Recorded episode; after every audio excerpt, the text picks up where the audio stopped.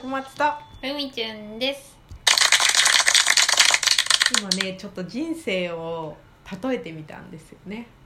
川下りとうん。その沿道を沿道っていうかまあ舗装された道なのかジャングルなのか知らんけども、そっちを行くのかその最後海につながっている川をとにかくその海に向か向かう海に出ることだけが目標として川を下っていくのか、うん。どっちがいいんだろうねって言ったら小松は沿道行ったりうん。川下ってみたり沿道行ったり川下ってみたりうん。の方が想像がしやすいって言ったんだよね。うん。私は一生川を下る方に行かないで沿道だけをうん歩いてたいんだけど、うんその沿道の森の奥深くまでうん。一人で行くのは 怖い怖すぎるから蛇とかいるかもしれないし。だからなんかそのも森と川のなんかギリギリの縁をうん。ちょこちょこちょこちょこって歩いて、うん。わ美味しそうな美味しそうな変な実パクあ美味しかった。感動なんか書いてあなんか平たい安全そうな草むらがあるおやすみって言ってちょこちょこちょこちょこちょこちょこって歩いていくイメージが自分の人生のイメージとしてつく。その川行ったりあっち行ったり、うん。なんかあるとかっつってあーって言ったりとかは全然イメージつかない、そっか。なるほどねだからさ何個前かの収録で燃やしたいんだよね。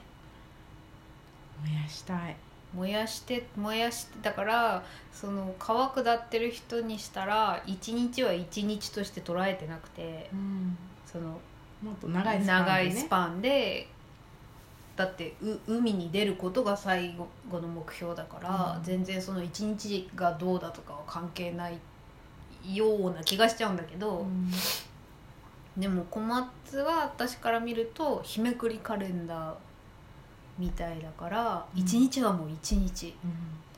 そこで、うん。しかも燃やしたいんだよね。うん。だけどそれだと疲れちゃううん。から本川下りみたいな心持ちうん。になりたいなーって口では言ってるんだけど、うん。引っかかりを感じてるんだよね。うん。そうだね。だ難しいからやっぱり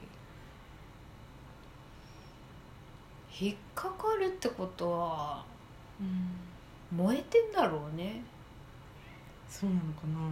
でも今はどっちかというとこうなんていうのかな。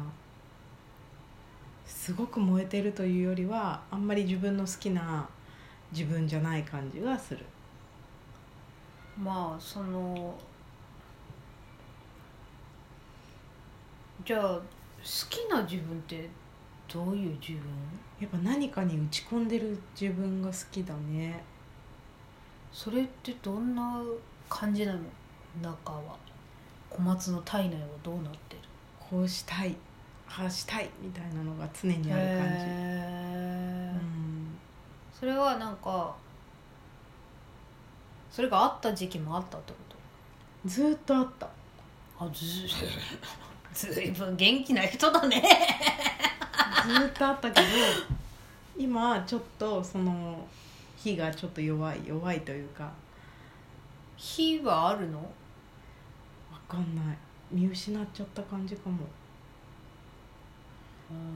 どうだからなんかどう生きていったらいいんだろうってふとした時に思ったりとかしちゃうんだと思でもやっぱ火探すんだね。うそうだからなんかね多分ね辛くなっちゃうんだと思う。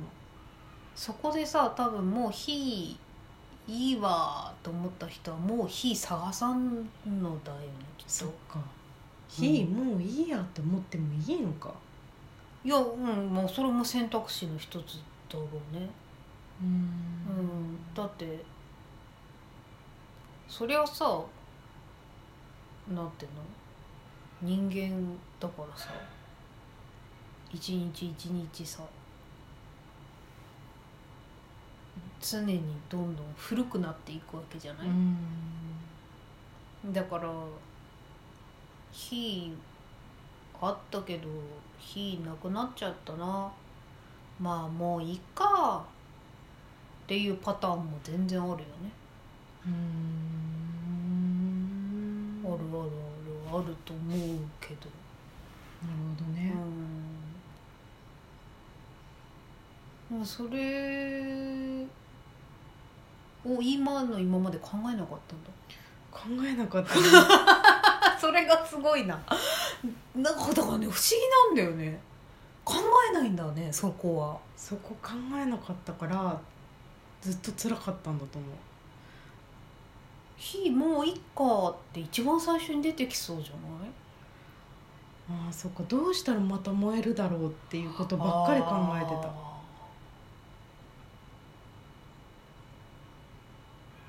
どうしたらこう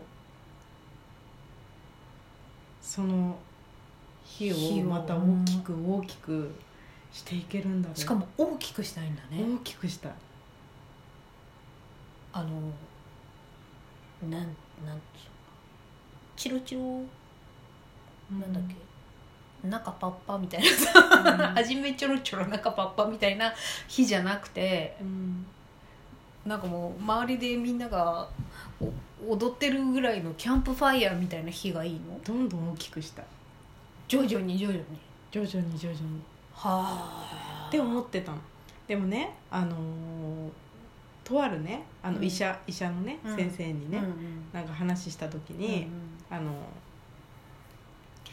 人生ってそんなにね、うん。うんあの楽しいもんじゃないんだよ。それでも慰めで言ってくれてんでしょ？多分。